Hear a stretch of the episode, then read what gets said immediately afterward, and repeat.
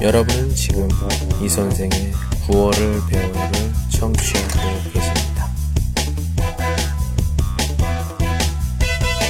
您正在收听的是由喜马拉雅独家发布的李先生的广播。多多评论，多多赞，谢谢。 오늘 소개할 한마디는 널 가지고 논 거야 입니다. 它就是一吃软饭的的意思。 最近知道的句子就是老公不工作，靠老婆赚钱养活自己，看起来真不好的老公。嗯，我问问朋友们，不是别的意思。嗯、如果相反的话，你们怎么想法？嗯，老婆不工作，老公是那样，